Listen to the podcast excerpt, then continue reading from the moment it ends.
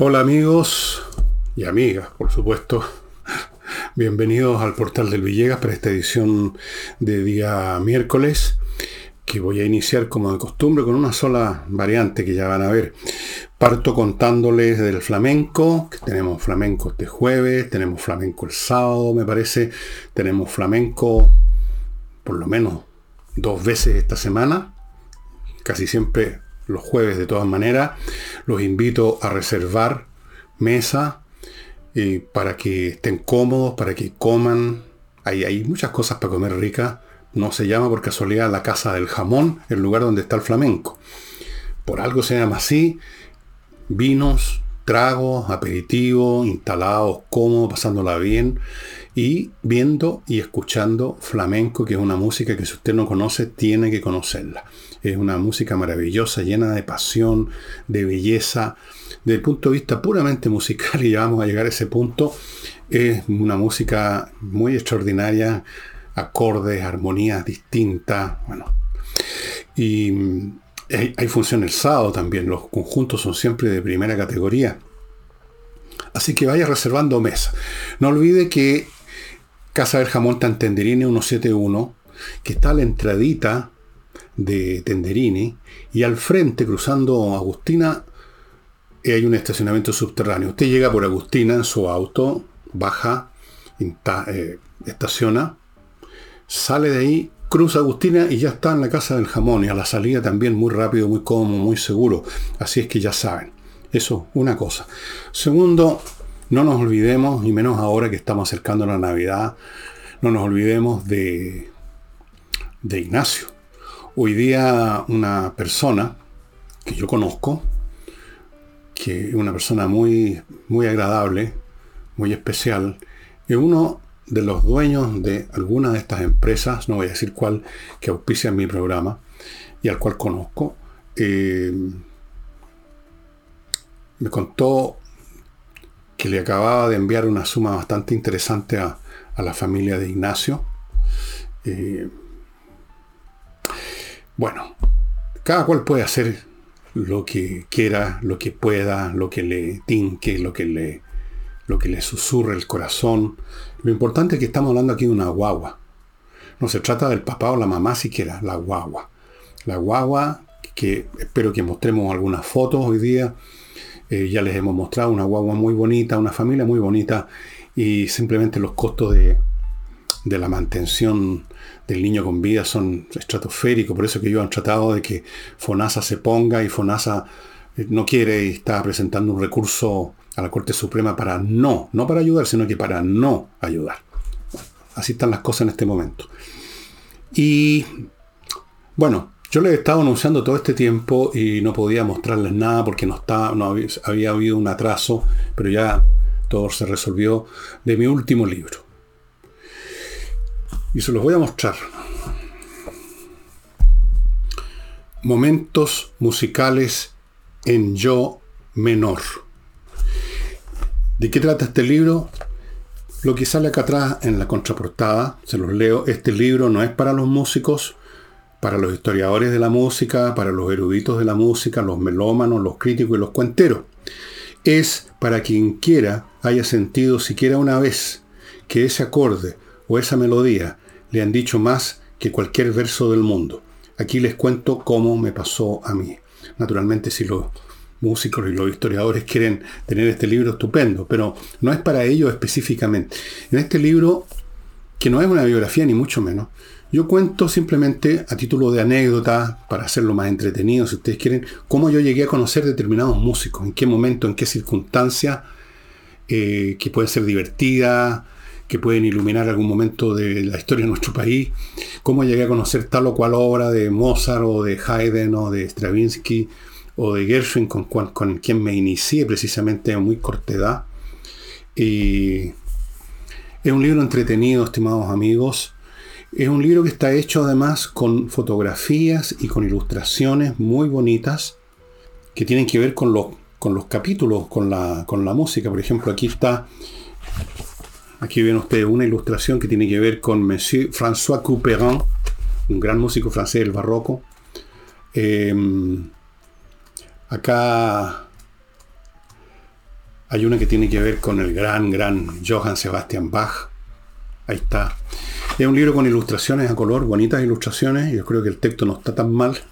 Y se van a entretener porque voy contando cómo descubría, cómo descubrí el jazz, cómo descubría Mozart, cómo, cuándo fue que escuché por primera vez y en qué circunstancias los valses nobles sentimentales de Maurice Ravel. Se van a entretener. Y la idea de este libro, aquí tienen ustedes, en la solapa estoy yo, como debo haber sido si en otra encarnación en el siglo XVIII. Este libro tiene como objeto interesar a aquellos que no son pocos, que tienen oído suficiente para saber distinguir entre una buena y mala canción popular, que les hace de repente sentido una armonía especialmente hermosa, pero que no se han metido en la música clásica porque lo ven como algo distante, duro, difícil, arduo, serio, y no tiene nada que ver. Nada que ver. Ustedes, los que piensan así, están prefiriendo una galleta soda a una torta novio. Más o menos es la distancia que hay. Entonces yo los quiero interesar, los quiero entusiasmar, los quiero los quiero poner curiosos. Quiero que digan, a ver si será cierto lo que dice aquí Villegas respecto a los valses nobles y sentimentales. Ahora es tan fácil encontrar música. Usted entra al computador, entra a YouTube y tiene mil versiones de cada cosa, algunas la pura música, en otras con el video de la orquesta interpretando. No va a tener ningún problema. Cualquier cosa, y algunas de ellas incluso doy la dirección, que ustedes se interesen de escuchar y ver, la van a encontrar sin ningún problema, no tienen que salir corriendo a comprar un disco, como antiguamente. Bueno, todo eso está en momentos musicales en yo menor, que entiendo ya se encuentra en este momento en la tienda elvillegas.cl, o sea, elvillegas.cl slash tienda junto con los demás libros míos que están por supuesto todavía disponibles. Más adelante vamos a hacer algunos paquetes, combos de este libro con otro, pero por el momento Aquí está. Quizás ya va a estar también con paquete el día. Yo estoy grabando martes en la tarde, esto sale el miércoles, en una de esas va a estar listo también algunos combos, pero en cualquier caso va a estar este libro. Ahí van a ver ustedes los detalles, el precio es súper accesible y bueno, aquí hay un trabajo artístico que tiene que ver con un gran músico de jazz que para mí me emocionó mucho y cuanto como lo descubrí, Lucky Thompson. Em, momentos musicales en yo menor, estimado amigo, entonces yo creo que puede ser un, regalo de Pascua, pero yo especialmente quiero que sea un regalo para ustedes, los que visitan este, este programa, eh, tanto si son realmente personas que ya escuchan música, eso que llaman música clásica, que no es el nombre que corresponde, o los que no. Se van a entretener, se van a, se van a se les va a estimular la curiosidad. Por ejemplo, Gershwin, que fue el primer músico que me impresionó a muy, pero muy corta edad y que me marcó para siempre, fue el hombre que, me, hizo que para mí la música fuera lo principal, digamos, en cuanto a mis eh, placeres intelectuales. Aquí está la historia de una foto de la donde empezó a trabajar de cabro chico Gershwin en, Nueva York de principios del siglo XX. Bueno, eso. Y entremos en materia. Como ustedes saben, se estuvo celebrando, y creo que todavía se está celebrando con, después de la fecha de cierre, como ha ocurrido con todas estas reuniones, el COP 28, estas reuniones que supuestamente tienen como objeto que todas las naciones del, del, orbe, del planeta, por consenso lleguen a un acuerdo para combatir el calentamiento global Paréntesis, este ha sido el año más coloroso que registra la historia en todo el mundo. Y se celebró, miren qué curioso, en un país que, que está vinculado al petróleo de Dubái.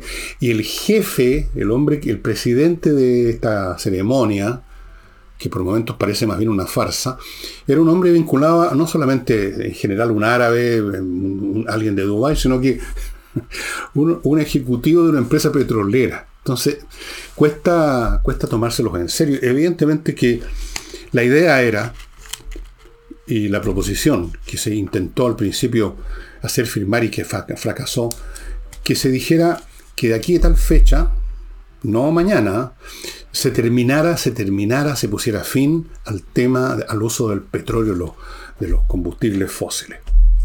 Ustedes comprenderán que Dubái y otros países el Reino Árabe Unido y todos los demás dijeron que no nomás. Entonces al final la discusión, como siempre ocurrió en estas reuniones, consiste en cómo redactamos la resolución final, que por lo demás tampoco se cumple nunca.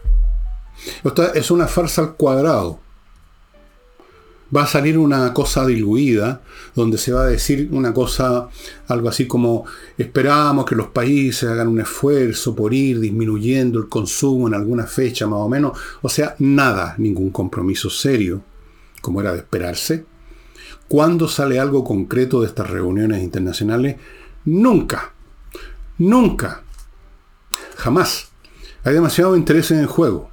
No solo los países productores de petróleo, las grandes empresas que refinan, eh, las economías que dependen del petróleo, las fábricas de automóviles, a pesar de que muchas de ellas ya se están trasladando, pero no, es, instantáneo, a la fabricación de, automóviles basados en la electricidad o en motores de hidrógeno, que es otra alternativa que se está desarrollando bastante en Japón especialmente.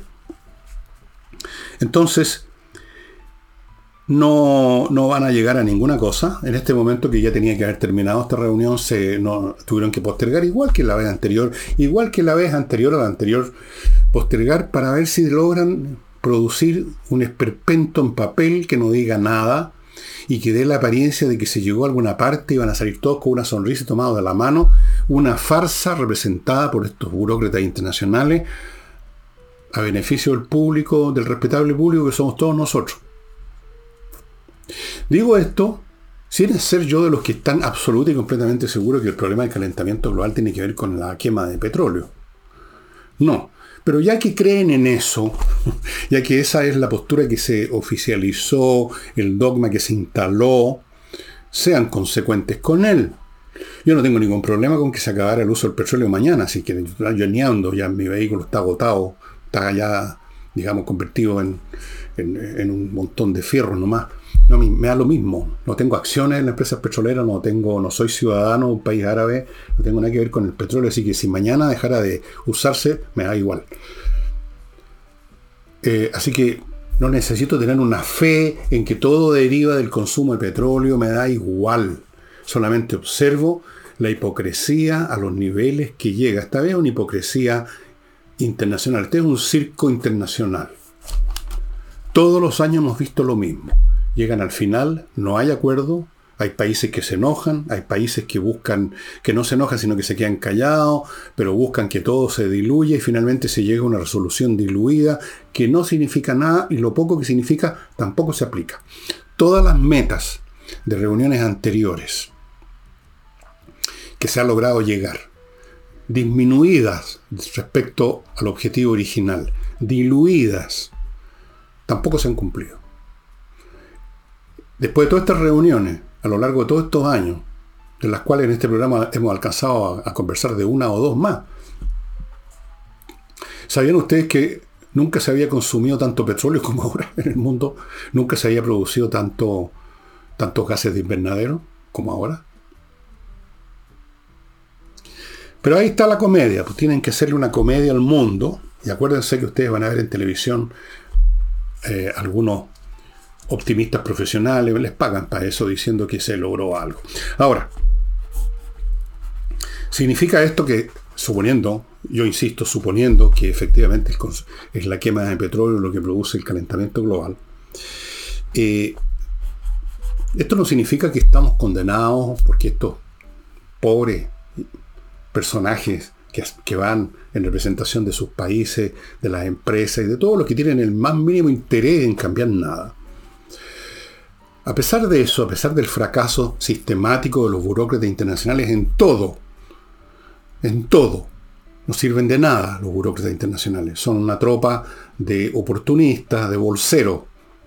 Bueno, a pesar de eso, no hay que perder la esperanza porque como ha ocurrido con otras situaciones en la historia de nuestra raza, del Homo sapiens, Independientemente de lo que resuelvan los grandes poderes económicos, los líderes, las naciones, los diplomáticos, los presidentes y todos estos burócratas al peo,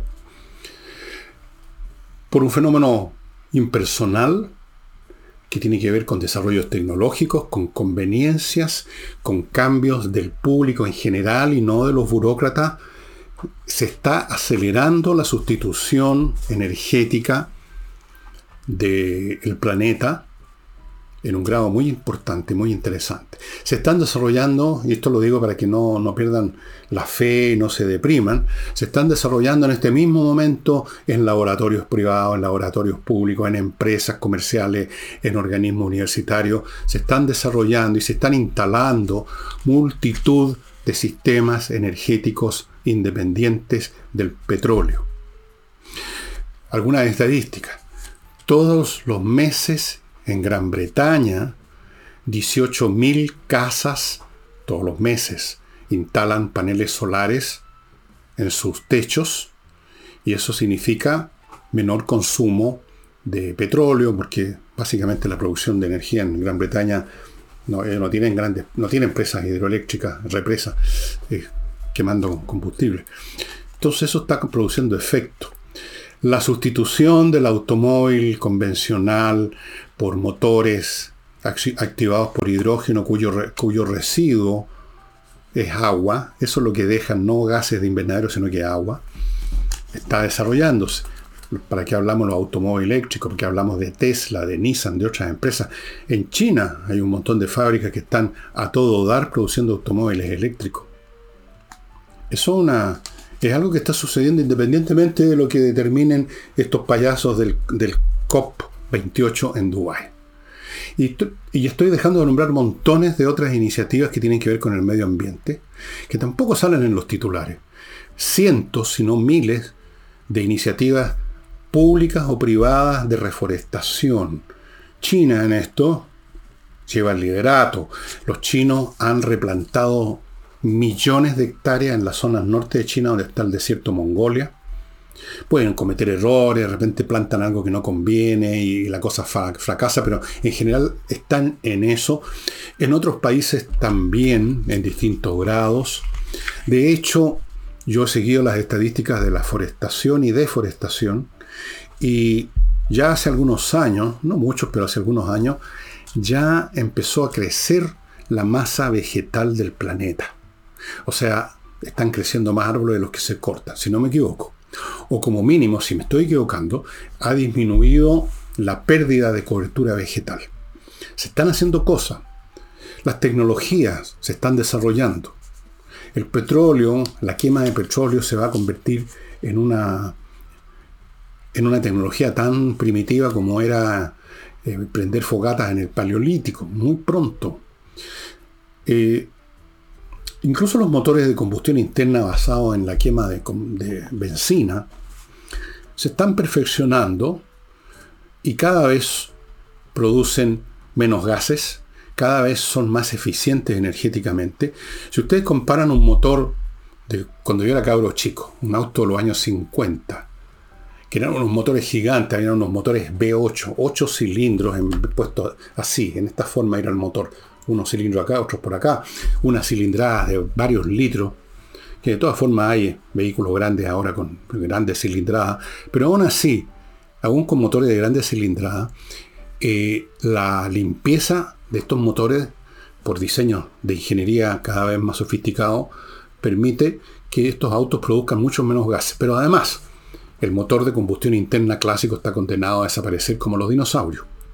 en otras palabras, hay algunos elementos que permiten tener un grado de optimismo a pesar del fracaso monumental de estas reuniones que solamente sirven para lavarse la cara, para que las naciones le puedan decir a, su incumbente, a sus electores, nosotros fuimos y nosotros presentamos una moción y resulta que lo que pasó fue que la sabotearon los árabes, la sabotearon los chinos, la sabotearon los rusos, porque qué sé yo, pero nosotros, nosotros firmes junto al pueblo, y entonces les sirve políticamente, electoralmente. Pero da lo mismo, da lo mismo lo que salga de esta, de esta reunión. Porque incluso si sale algo bueno, no se va a cumplir. Las cosas se van a cumplir, o más bien dicho, el problema se va a ir resolviendo poco a poco, pero cada vez más aceleradamente por estos desarrollos que les estoy contando. Bueno, voy a mi primer bloque, amigos. Eh, este es el momento de aprender inglés inglés, un idioma que si usted no lo sabe, se limita a sí mismo en muchos sentidos, profesionalmente, incluso para sus diversiones, para leer, para ver películas, para conversar con gente de otros países, para ver en YouTube documentales que están solamente en inglés, montones de cosas, todo en inglés. ¿Por qué no aprenden con entreninglés.com? Los profesores son profesores de inglés, las clases son online, o sea, es cómodo y potente y le garantizan un piso básico de muy buen inglés para que usted salga adelante con este tema que probablemente lo tiene, eh, veremos desde hace quizás cuánto tiempo, aprender inglés de verdad. Continúo con Famaba Grill, esta nueva manera de hacer asados, una mesa cuyo centro tiene una parrilla de acero inoxidable que es eh, puesta en, ¿cómo se dice?, en incandescencia, digamos, o en condiciones de freír, con fuego alimentado por gas, todo limpio, todo perfecto, como un quirófano, estimado amigo, y con esto de que usted, al estar sentado, usted ve cómo se va cociendo o preparando la carne y usted la saca cuando a usted le gusta y no cuando le gusta al maestro de ceremonias, que siempre hay alguien que se supone que es el experto y que deja, deja la carne a veces como las pelotas, ¿o no? ¿Cuánto asado ha estado usted que no se podía ni siquiera meter el cuchillo en la carne? Famaba Grill, amigos. Tiene una plancha churrasquera, es un anexo, un accesorio. Tiene una tapa de acero inoxidable con indicador de temperatura para ser usada como, como una especie de horno para hacer un costillar, incluso un pan. Puede tener un motor para hacer asado a la espada. Un montón, unas bandejas especiales para recoger las grasas que caen. Todo perfecto, la madera es de pino oregón, pero puede usted pedir de otra madera. O sea, usted tiene que encargar estas mesas. De hecho, recalcan ellos que hay que reservar con anticipación. Cada vez que leo esto se me hace agua la boca. me gusta mucho la carne. Así que quieren que les diga, no soy vegano ni vegetariano, soy carnívoro. Continúo con Fastmark.cl, una empresa chilena de transporte internacional de carga que le trae de Estados Unidos a Chile lo que su empresa necesita, vía aérea o marítima según el caso, pero también tiene un servicio para particulares que quieran traer algo que compraron en Estados Unidos, se lo traen, tienen ese servicio courier. Sigo con Oxinova, este polvito mágico que no se los puedo mostrar porque una de mis hijas se llevó el sobre, porque es excelente. Este sobre que usted recuerda, que está viendo además la imagen, usted lo abre, vuelca el polvito en una, pongamos una cacerola con agua, lo deja ahí una media hora, 45 minutos, una cosa así, se forma una colonia de bacterias aeróbicas y con eso usted la vierte en las partes donde hay malos olores o lo vaporiza, lo, qué sé yo, lo, lo fumiga, iba a decir. Y se acabaron los malos olores porque estas bacterias destruyen a las que producen los malos olores, porque el mal olor no se produce solo, se produce por la descomposición. Y la descomposición no se produce sola, se produce por las bacterias anaeróbicas. Bueno, llegan estas otras las aeróbicas, las destruyen, se acabaron los malos olores. Santo remedio, amigo. Puras buenos comentarios he recibido de este producto fantástico. Y termino el bloque con mi clima. No tengo necesidad de recordarles acerca de los calores porque ya los estamos sintiendo. Un servicio completo, estimados amigos. La instalación de los mejores equipos con garantía de 5 años, mantenimientos, etc. Esta es una empresa muy premiada, lleva dos premios en solo 7 años de vida y instala lo mejor que hay en el planeta, no solamente en Chile, en cuanto a los dispositivos, la instalación garantizada 5 años, ¿qué está esperando amigos? Bueno, vamos ahora a nuestro país, se nos viene encima el plebiscito, yo ya dije ayer o anteayer yo lo, que voy a votar, pero no voy a hacer campaña. ¿Quién soy yo para hacer campaña? Eh, si ustedes quieren, consideran todo lo que yo he analizado a lo largo de tantos programas como campaña. hagan lo que quieran, piensen como quieran. Eh, vamos a la noticia. 58 alcaldes, obviamente todos de oposición, eh, redactaron una carta llamando a votar a favor porque, dicen ellos, es la única forma de acabar con la incertidumbre y mandatar a Boric para que tome medidas en todos los temas, digamos, complicados como los de seguridad. Lo de terminar con la incertidumbre, tienen toda la razón. Eso es un hecho indudable que si se aprueba la nueva proposición se acaba la, chacota, ya no, no hay más que hablar. No hay más que hablar. En cambio, si se deja la actual, que tiene unos quórum bastante frágiles, queda entreabierta una puerta para que empiecen de nuevo, si no mañana, pasado mañana, a mañosear los sectores de izquierda que quieren hacer una constitución a su imagen y semejanza para seguir con su proceso, o más bien dicho, no sé si seguir o iniciar su proceso revolucionario. Su transformación es profunda. Así que es cierto que por lo menos se acaba la incertidumbre y creo además en cuanto a su contenido que tiene elementos muy positivos porque una, es una constitución que se creó ahora, y no hace 20 años o 30 años con reformas, 20 años atrás también, en situaciones en que Chile y el mundo era un paisaje distinto. Eso es. Pero la segunda parte que ellos dicen, mandatar a Boric a tomar medidas, ahí me suena, me suena un poquito a fantasía. No van a, no van a mandatar a Boris a nada. Boris no va a cambiar. Boris, si gana la favor, que es bastante probable, no va a sentir que está siendo mandatado para otra cosa que lo que él quiere hacer y su grupo, su patota, su horda. De hecho, a propósito de mandatos, ellos al contrario, una y otra vez cuando viene a cuento, sacan a relucir un supuesto mandato que les habría dado el pueblo con una votación que nunca fue mayoritaria, para cambiarlo todo. Ese es el único mandato que nunca existió, al cual hacen caso. Y si acaso existió realmente, si podemos llamar con mucha buena voluntad mandato a alguna votación de hace dos años atrás, la votación precisamente de, que hubiera una nueva constitución, ese era otro país. ¿Qué tiene que ver el Chile de hoy? Piénsenlo un poquito, con el Chile de dos años atrás. Pero si ni siquiera este es el país de hace un año atrás. O se supone que la gente una vez que vota algo por algún motivo ya no cambia más de opinión, no cambia el mundo, queda todo fijo, queda todo un, dos, tres momia. O sea, con ese criterio tendríamos que buscar los mandatos aún anteriores a los de hace dos años atrás, pues tendríamos que buscar el mandato de la época de Mateo Toro y Zambrano, a lo mejor hubo un mandato de alguien. E, ese es el que hay que obedecer. Cuestión de gusto. No, no va a cambiar su, su intento de seguir adelante con su proyecto el señor Boric por una favor. Incluso si la favor es más contundente el éxito de lo que algunos creen que va a ser. Yo no sé si va a haber éxito ni contundente ni, ni, ni, ni de poca monta no sé si va a ganar el en contra o no, y si va a ganar por mucho o por poco, no tengo idea. Me parece que en este momento las cosas están más o menos parejas, pero no sé cuál de los dos lados lleva la ventaja. Y mm, no lo sé. Pero sí sé que la izquierda no va a cambiar su postura. La gente de izquierda no, no tienen las capacidades intelectuales ni morales para tomar en cuenta la realidad, en primer lugar, ni siquiera por un intento de supervivencia. Y van a seguir con su proyecto porque ellos son beatos de lo que piensan. Ellos creen 100%, ellos tienen una creencia.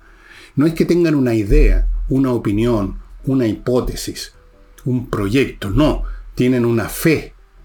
Y una persona de fe no cambia así se venga el mundo abajo. Y van a seguir los Quintana, los comunistas, los Frente Amplistas, toda esa gente, algunos de ellos de increíblemente bajo nivel intelectual, o sea, izquierdistas de solapa libro, de folletón, no van a cambiar, y menos todavía estos últimos de solapa y libro folletón, porque los más inteligentes, uno por lo menos se hace la esperanza de que pueden estudiar algo, pueden pegarse un poquito en la cachada de repente. Pero la mayoría de su sector no, no tiene ese calibre intelectual. Así que, ¿de qué mandato están hablando de estos 58 alcaldes?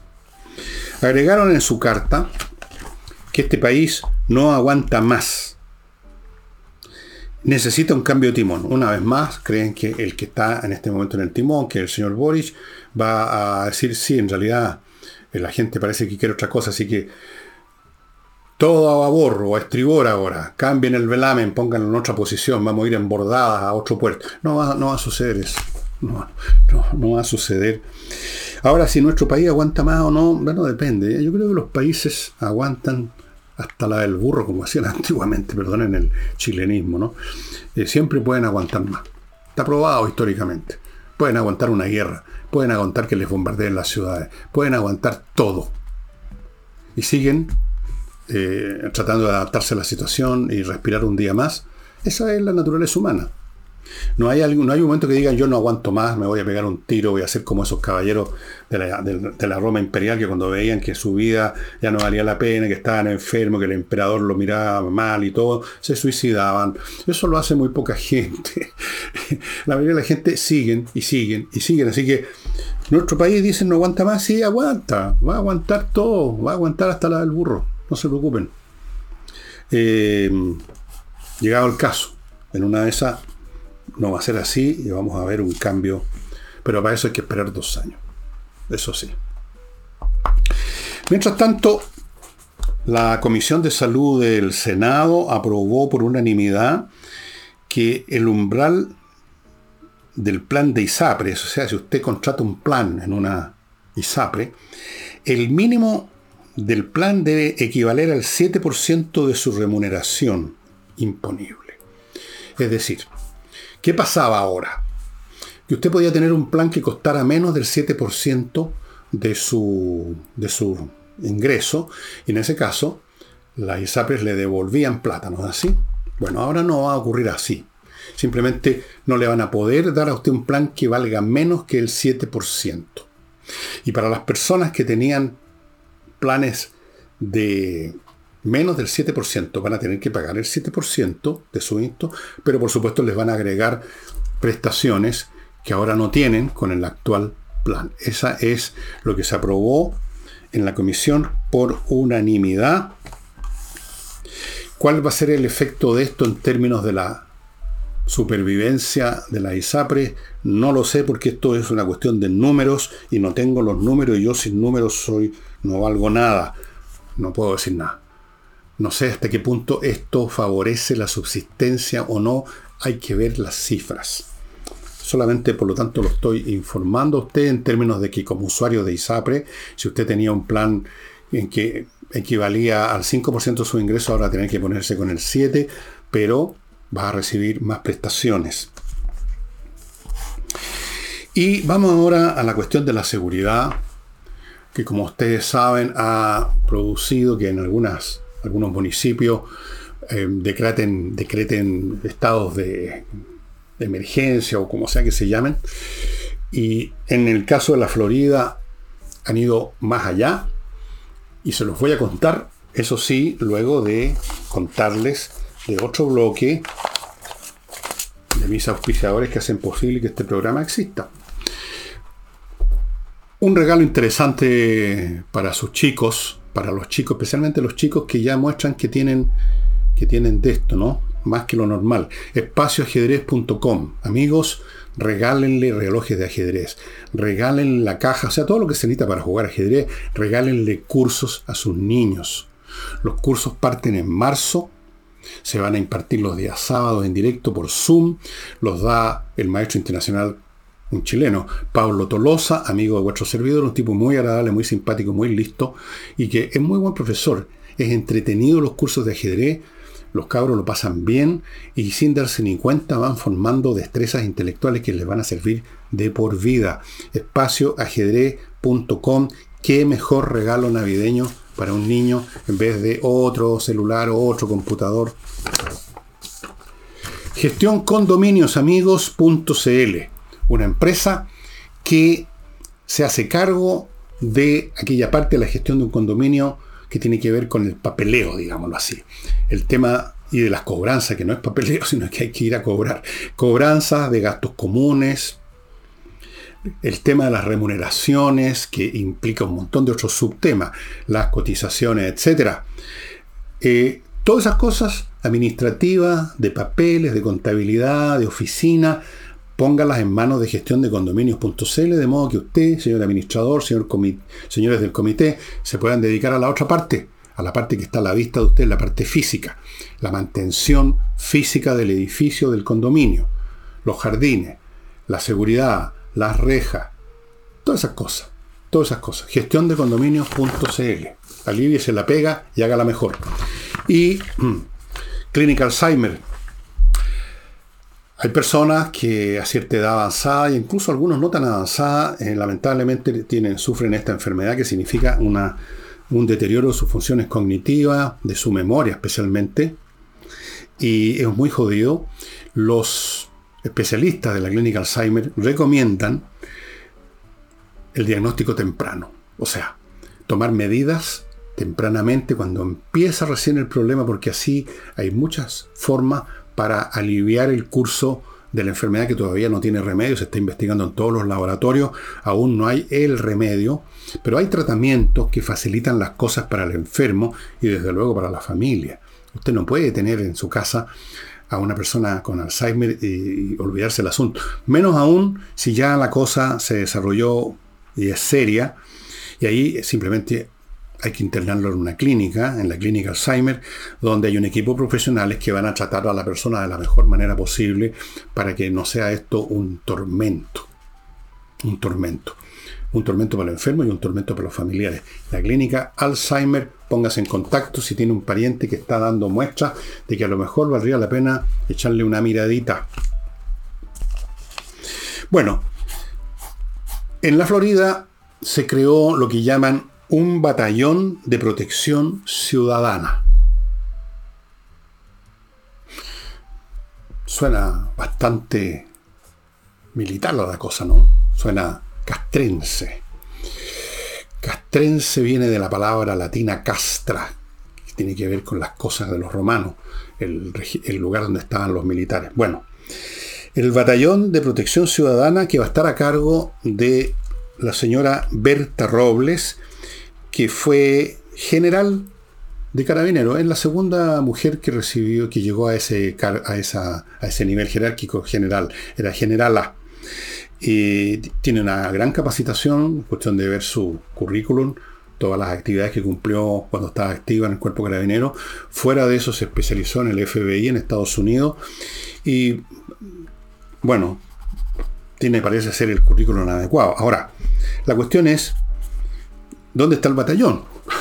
Tenemos ahora el general, pero ¿dónde están los soldados? Yo no sé si ya están contratando o no. Probablemente sí, obviamente. Quizás la persona que va a estar a cargo de las contrataciones, precisamente doña Berta, que tendrá un mucho mejor criterio y juicio para ver qué personas servirían para estos efectos.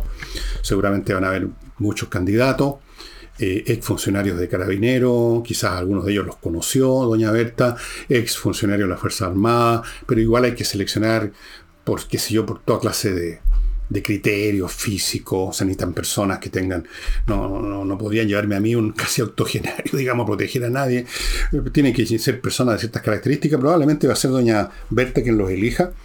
La cuestión es, yendo más al fondo, que esto indica hasta qué punto se está produciendo lo que creo que les comenté hace una semana o algo así, quizás más, poco más, en el sentido que se está desarrollando en forma gradual, casi invisible por momento, un Estado paralelo.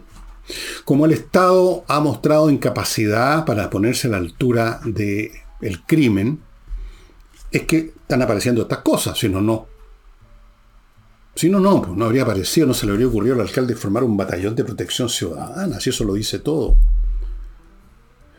Hay otros alcaldes que no sé lo que estarán desarrollando, pero también declararon un estado de emergencia y a otros alcaldes se les pide que declaren un estado de emergencia, que puede o no tener consecuencias concretas en el sentido que se forme o no se forme otro, batallón, eh, pero esto indica al nivel que hemos llegado.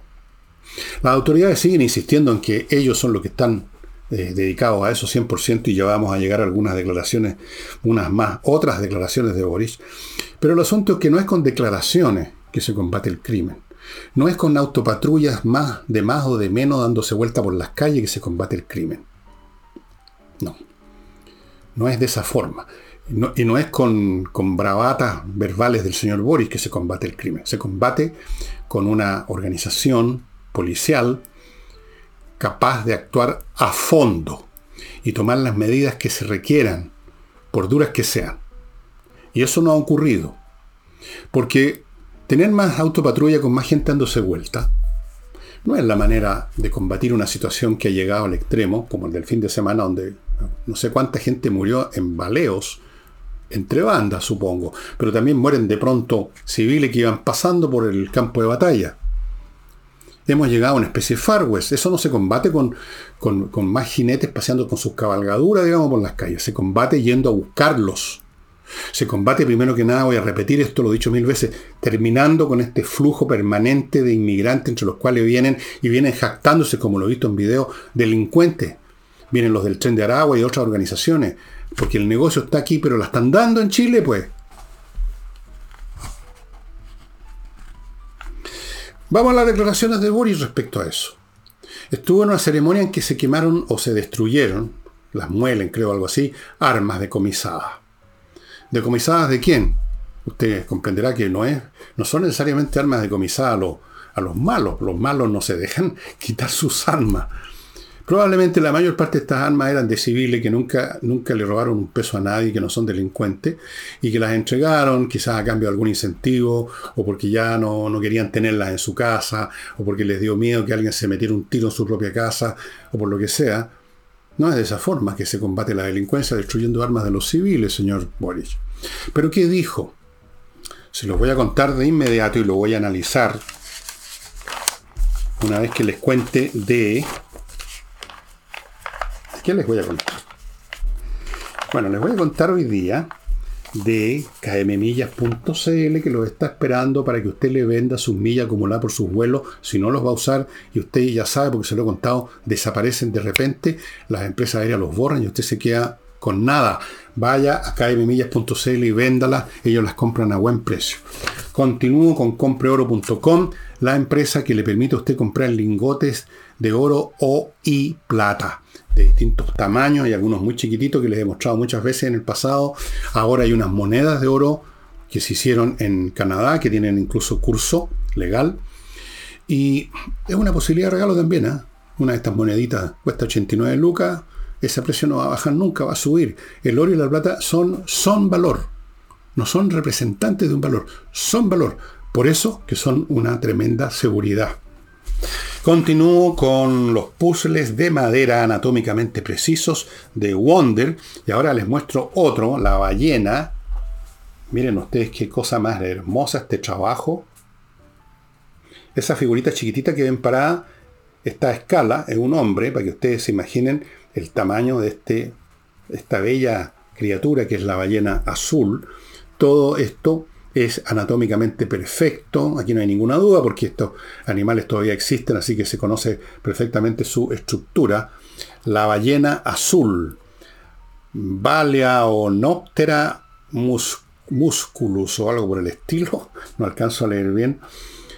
Esto se, lo, esto se los mandan no armados, esto va desarmado y usted tiene que armar, hay gente que le gusta este tipo de cosas de armar, y miren ustedes, a mí me lo mandaron ya armado porque yo no, sé si sería capaz de armarlo.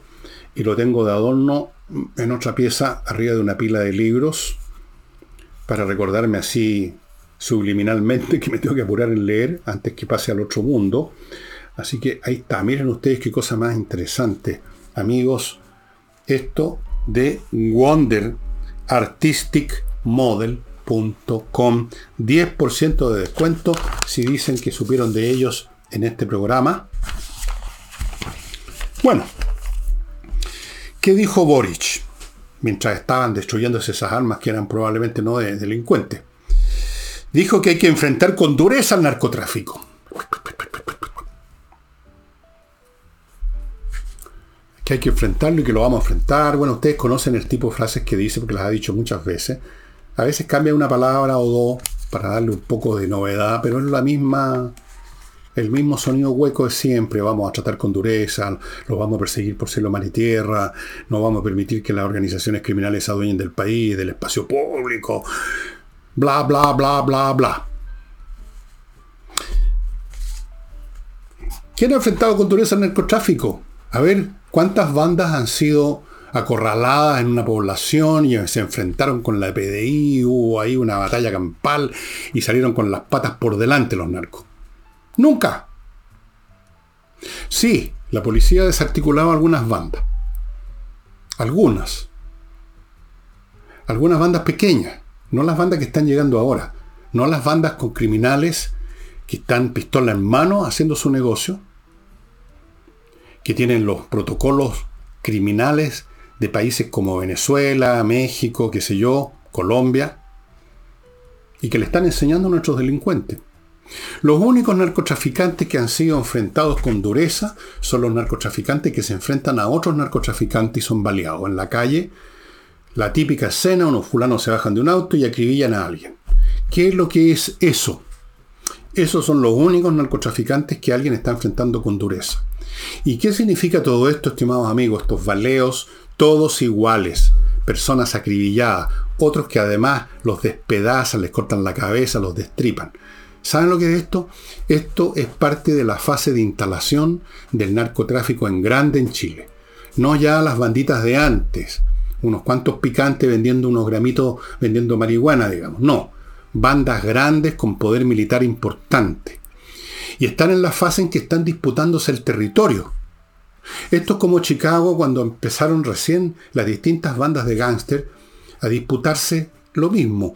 ¿Quién es el que tiene las putas en tal barrio? ¿Quién es el que maneja el licor acá? Y entonces se enfrentaban a balazos en las calles de Chicago. Eso es lo que está pasando ahora. Estamos viendo la violencia asociada a la lucha entre distintos grupos criminales por ver quién manda más en tal ciudad, en tal barrio, en tal calle. Yo diría a esta altura no en tal calle, en tal barrio, en tal ciudad, porque estamos en una escala más grande. Estamos en esa fase. ¿Y qué va a pasar? Va a venir una segunda fase en que algunas de estas bandas van a haber liquidado a las otras, se van a haber establecido ya quién es quién, puede incluso que hayan llegado a algunos acuerdos, y la cosa se va a tranquilizar, ya no van a haber tantos disparos porque ya se van a haber distribuido el país, ya se van a haber repartido Chile. Entonces ya no necesitan más disparos, si a ella no les entregan los disparos. Si las bandas de narcotraficantes quieren vender su droga, eso es todo. Pero si tienen que pelear con otras bandas, sí, no, hay, no tienen ni un problema en disparar. Pero si no lo necesitan, no lo hacen, si eso no es un negocio. No es un negocio andar disparando. Es un medio para instalar su negocio. Y una vez que estén en esa fase, probablemente vamos a ver el gobierno diciendo, oye, bajaron las muertes, ya no hay tantos disparos los fines de semana, no hay tantos acribillados, se ve que lo estamos haciendo bien. Y no, es que las bandas criminales están llegando a, su segunda fase, la fase de la consolidación territorial. Y luego viene la tercera fase en que esas organizaciones que ya están acomodadas unas con otras, se empiezan a acomodar con el resto de la sociedad. Empiezan a generar lazos con los organismos policiales, de repente primero con el tipo que está en la esquina, después ya con, un, un, tipo que está más arriba, después con una autoridad local. En otras palabras, se institucionaliza la droga. Es el proceso que ha pasado en todas las naciones. Es el proceso que pasó en distintas maneras, claro, en el Chicago de la, del Al Capone, del Frank Nitti y toda esa gente. Es el proceso que pasó en Japón con las Yakuza. Es el proceso que pasó y que luego empezó otra vez la guerra por otros motivos en Colombia. Es el proceso que pasó y que se estableció en México, donde hasta los más altos jefes militares que han estado a cargo de unidades de combate en narcotráfico después los han descubierto que eran parte del narcotráfico, que recibían remuneración del narcotráfico. Y en esa fase final, la acción de la policía es, por así decirlo, un complemento de la acción del narcotráfico. Se convierte en la institución que se encarga de liquidar a los que son demasiado molestos, a los que pretenden entrar a una zona ya consolidada y molestan a los que ya se instalaron, a los caciques locales, a los, a los pinganillas nuevos que pretenden hacerse su espacio, o que llegan con mucha, demasiada droga y entonces la policía recibe el soplo de otras organizaciones para agarrar a esos primerizos y para destruir la droga y con eso se regula el mercado de la droga porque a, los, narcos no les conviene que haya tanta droga y ya no cueste nada, ¿no es cierto? Alguien se tiene que hacer cargo de destruir el exceso de mercancía. ¿Y qué se hace cargo? La policía en el proceso de destruir bandas de narcos que, digamos, sobrepasan las bandas establecidas e institucionalizadas. Eso es la cuarta fase. Nosotros estamos en la primera. Las grandes bandas, no ya las chiquititas que habían antes aquí vendiendo marihuana, se están disputando los territorios. ¿Quién manda aquí? ¿Quién manda Santiago? ¿Quién manda en, Santiago Norte, por último? ¿Quién es el que manda en la zona X del país? En el norte. Entonces esa, disputa se, se libra a balazo. Esos tipos que usted ve que los matan, que los acribillan a balazo, no son el resultado de un crimen pasional, obviamente. no son el resultado de un simple y común robo. Hay robos con violencia ahora, pero esta mecánica de tipos que se bajan de un auto y van hacia un blanco específico y lo acribillan, están liquidando a un competidor, pues. O están mandando una señal a un competidor. Y ante toda esa situación, ¿qué hace Sir Boris? Nos dice que se va a actuar con dureza y es testigo de la destrucción de armas que probablemente se la sacaron a civiles. bueno, amigos.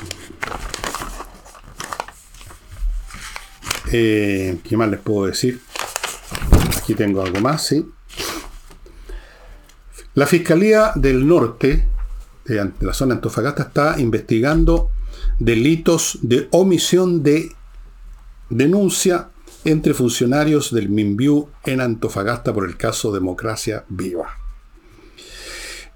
De hecho, el fiscal de Antofagasta ha fragmentado esta investigación en ocho vías diferentes que tienen que ver con delitos de la siguiente tipo. Se está investigando fraude al fisco, cohecho, tráfico de influencias, negociaciones incompatibles y malversación de fondos públicos. Y no sé cuáles son las otras tres, no las anoté probablemente.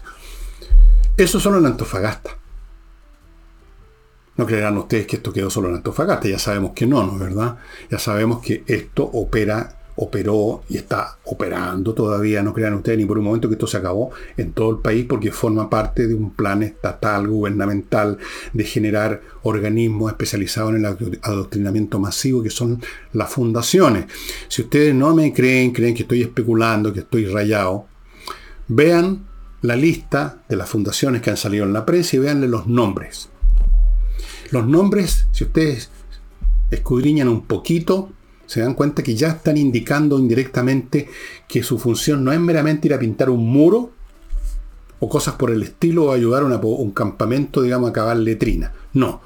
Siempre hay un agregado que lo dice todo con un lenguaje, por, por supuesto, pedante, ciútico y confuso, pero ahí en esas palabras pedante, ciútica y confusa te está diciendo nosotros estamos acá para adoctrinar. Y eso corresponde a su vez a un modelo revolucionario que fue desarrollado por un por un epígono del marxismo, señor Gramsci, un italiano, y en el sentido de que las revoluciones se hacen acá primero. Y en eso, eso es verdad. Usted tiene que convencer a un montón de gente y ahí hace la revolución. No es cuestión de andar disparando desde un jeep al estilo los barbudos cubanos. No. Es cuestión de convencer al número suficiente de gente, ponerla militar, ponerla a ser activa. No es ni siquiera es necesario que sean la mayoría o todo. Basta un grupo importante, sólido, militante, agresivo, activo, y con eso usted hace lo que quiere con el resto de la población, porque el resto de la población es tímida, timorata, cobardona, confusa, y usted pasa por medio de ella como un cuchillo caliente por la mantequilla. Pero tiene que tener ese grupo, esa militancia, esos seguidores, esos feligreses. Para eso están las fundaciones. Por eso que están en todo Chile, pues. En todo Chile Allí donde las fiscalías han metido manos se han encontrado estos traspasos de fondo porque tienen que funcionar con plata. A la pasada hubo robos personales también, por supuesto, eso no podía fallar. Así es que lo repito, y lo voy a insistir porque no hay otra cosa que desee el oficialismo que convertir esto en un tema puntual vinculado a la corrupción de fulano y sutano y nada más. Y que ellos en cambio son libres, eh, ¿cómo dicen? No, son limpios, ellos han colaborado con la justicia. Montes es un santo varón con una carrera impecable y lo, todos los demás también. Y no es así. No sé si Montes, pero esta cuestión probablemente no. Montes lo tenían ahí de adorno un poco, yo creo. Como a todos los socialistas, salvo la señora. La señora Toa y algún otro, pero en general no, era, no estaba en el, eh, en el círculo íntimo, señor Monte, de lo que se estaba planeando y se está haciendo en la moneda. No, pertenece a, ese, a, esa cámara secreta, digamos. Así que simplemente se lo pasaron por el foro los pantalones, aprovecharon que el hombre está viejón, cansadón, qué sé yo. Y mm, noticia económica, otra gran empresa conocida en el sur de Chile, una empresa de muebles que se llama se llamaba Magasa, se quebró, se están cerrando. Era una empresa grande, ¿ah? no era una como esa muelería que usted ve a los maestros así en la puerta del local, en la calle, en la vereda, así pasándole pasándole la, lija a una, a una, mesita, no. Esta era una empresa que llegó a tener 600 personas trabajando, pero sonaron. Ahora, yo no voy a culpar al gobierno de esto, no. Aquí tiene que ver con que hay empresas como estas que se encontraron frente a una competencia feroz, que vienen mesas o cosas de madera que vienen subsidiadas de países orientales o qué sé yo. Y enfrentado a la situación general del país, que ahí también, por supuesto, hay algunas responsabilidades del gobierno, pero no voy a entrar en ese detalle porque no, quiero, digamos, forzar las cosas. Lo cierto es que es una pésima noticia todas las semanas estar viendo que empresas importantes o comercios importantes, tradicionales, que tenían años en una ciudad, en una zona, que empleaban a mucha gente, cierran. Y una pequeña agredo que hace tiempo no hago de la, de la guerra en Ucrania. Eh, un par de cosas. Primero, los rusos, en este momento ya está llegando el invierno, está nevando en algunas partes, eh, se hace, hay mucho barro, es difícil los movimientos. Y hay unas elecciones en Rusia y el señor Putin, sin importarle el costo, quiere llegar a esas elecciones que ya declaró que va a ser candidato. candidato único en el fondo. Quiere llegar con algún éxito. Algún éxito es tomarse un territorio que ya no vale nada porque son ciudades que no queda nada en pie. Cuando dicen se tomaron la ciudad de Marinka, por ejemplo.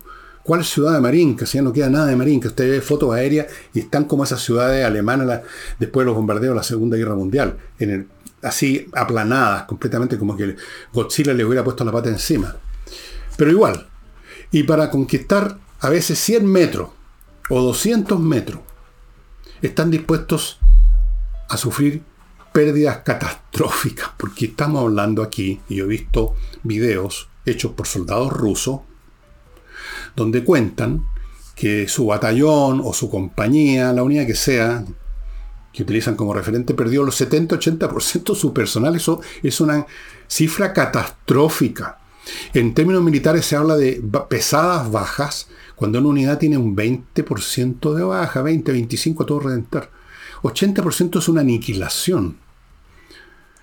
Los elementos blindados, tanques, transportes de personal, destruidos a veces todos, columnas completas en llama, despanzurradas por los drones, por la artillería, por los misiles antitanque o por las minas. Pero no importa.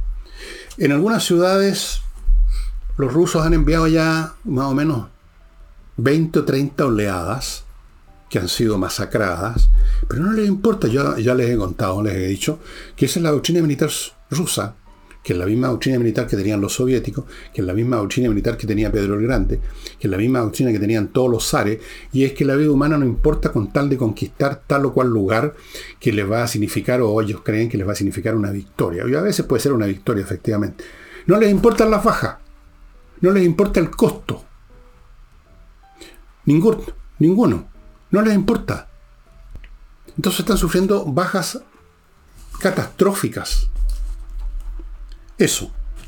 En cuanto a los ucranianos, que están infligiendo estas bajas catastróficas, están empezando a tener un problema con el abastecimiento de municiones porque los republicanos en Estados Unidos eh, están empezando a refunfuñar y parece que quieren congelar los envíos de material bélico a Ucrania. ¿Por qué? ¿Por qué el Partido Republicano entró en esa, en esa política? Bueno, eso es otro tema para otro día, conversar qué está pasando en la política norteamericana.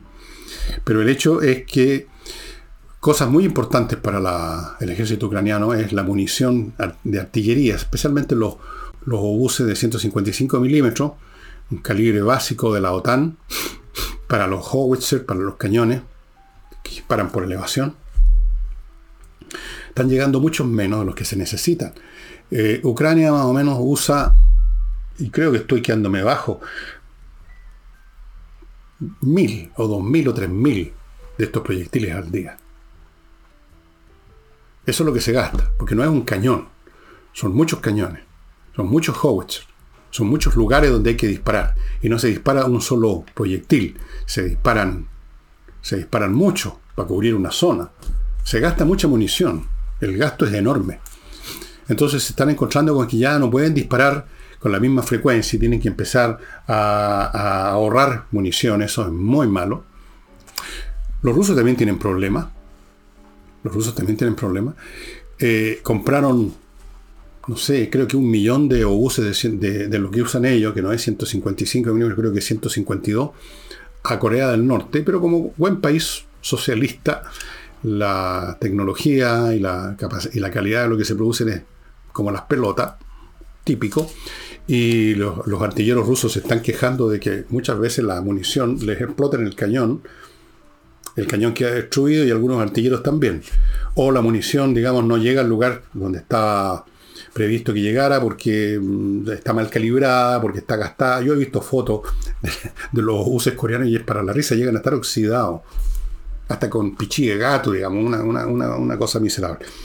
Pero, en fin, vamos a ver qué sucede con esta guerra. Y permítanme ahora eh, recordarles un par de cositas. Lomas de Millaray, amigos.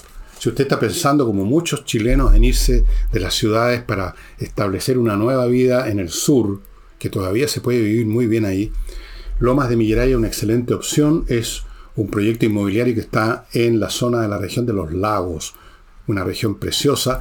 Y por supuesto usted puede verificar cuán preciosa es específicamente esta este proyecto inmobiliario porque ellos tienen en lomasdemillaray.cl un video. Así que usted puede ver dónde podría instalar su nueva casa, su nuevo modo de vida, amigos. Lomas de Millaray. Todas las parcelas que se están vendiendo tienen agua potable, tienen electricidad soterrada, tienen fibra óptica. Continúo con tienda ancestral. También está en la región de los lagos esta tienda, está en Frutillar específicamente.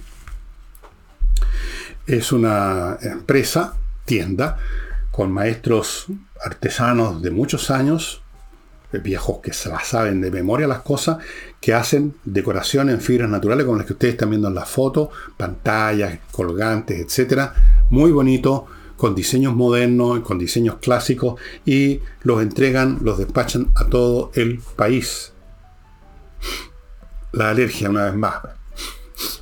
Em, así que de repente entre a tiendaancestral.cl y vea. Esa es otra posibilidad, un bonito regalo para ir arreglando la casa. Y eso. Y continúo con Hey, el corredor inmobiliario que como ustedes saben tiene métodos distintos que le permiten vender, que le permiten eh, ofrecer cosas como la que una casa fantástica en la dehesa de 1.400 y tantos metros cuadrados de terreno, 450 metros cuadrados construidos, a 200 metros de un colegio muy prestigioso, un lugar fantástico en la dehesa, que está a un precio súper rebajado. Los bancos la habían tasado en más de 36.000 UFs y el dueño lo puso a 26.000 UF. Entiendo que todavía está disponible, no estoy seguro, pero usted puede averiguar entrando a Hey, al sitio que está apareciendo aquí a mi derecha. Puede usted comprar esa casa para ir a vivir. Puede usted comprarla para instalar ahí las oficinas centrales, la casa matriz, digamos, de su empresa. Usted verá. Y termino con remodeling. Un montón de profesionales, puros profesionales dedicados a remodelar su casa, pisos, paredes, mueblería y cocina, y naturalmente factores, cosas estructurales como cambiar algo de la casa, qué sé yo, instalar una mansarda, instalar una terraza, sacar una cosa, poner otra. Tienen arquitecto. Puros profesionales, amigos, las cosas hay que hacerlas bien, bien, bien. Y yo siempre les muestro un libro, o casi siempre, no siempre. Y ahora me van a permitir Espero que no se enojen y que no me pelen, que eh, mostrarles de nuevo lo que les mostré al principio, recordándoles que ya está, debiera estar ya en la tienda, en elvillegas.cl slash tienda, esta mi última obra publicada, porque estoy produciendo otras cosas que irán a salir el próximo año, supongo. Momentos musicales en yo menor. Cómo yo fui descubriendo la música de tales o cuales compositores. Y cuando hablo de mí, no es para dedicarme a escribir una autobiografía, porque yo no tengo ninguna importancia, sino que es como anécdota para meterlos en el fondo en lo que interesa, que es la música de un autor, para contarles qué es lo que era este hombre, qué compuso, en qué ambiente se movió, y tratar de entusiasmar los amigos, porque yo sé que muchos de ustedes no oyen música clásica. Pero podrían oír y se van a dar y el día que lo hagan, y me consta que es así, va a cambiarles la vida completamente. Olvídense de que la música clásica es seria, aburrida. No, no, no, no. Lo que es aburrido es lo malo. La música que uno escucha por los autos, por la ventana, saliendo por todas partes, el tum, tum, tum. Eso es aburrido. Tum, tum, tum, tum, tum. Amigos, momentos musicales en yo menor. Yo tuve la suerte que aquí cuento en el primer capítulo, de que a muy temprana edad tuve una experiencia con la música que me marcó hasta el día de hoy que me hizo entrar en ese campo elíseos de la música, que es de todas las artes la que llega más al fondo del corazón y del intelecto. Momentos musicales en yo menor. Por ahora entiendo que está el libro va a empezar a venderse así solito, pero creo que también ya mañana, mañana para mí, hoy para usted que está viendo el programa, podría estar agrupado con otros libros en distintas combinaciones para hacer un paquete más interesante. Así es que Momentos musicales en yo menor de vuestro servidor. Ahí está. Y nos estamos viendo mañana, jueves, con Madame Nicole Rodríguez, a quien le voy a mandar este libro, por supuesto. Chao.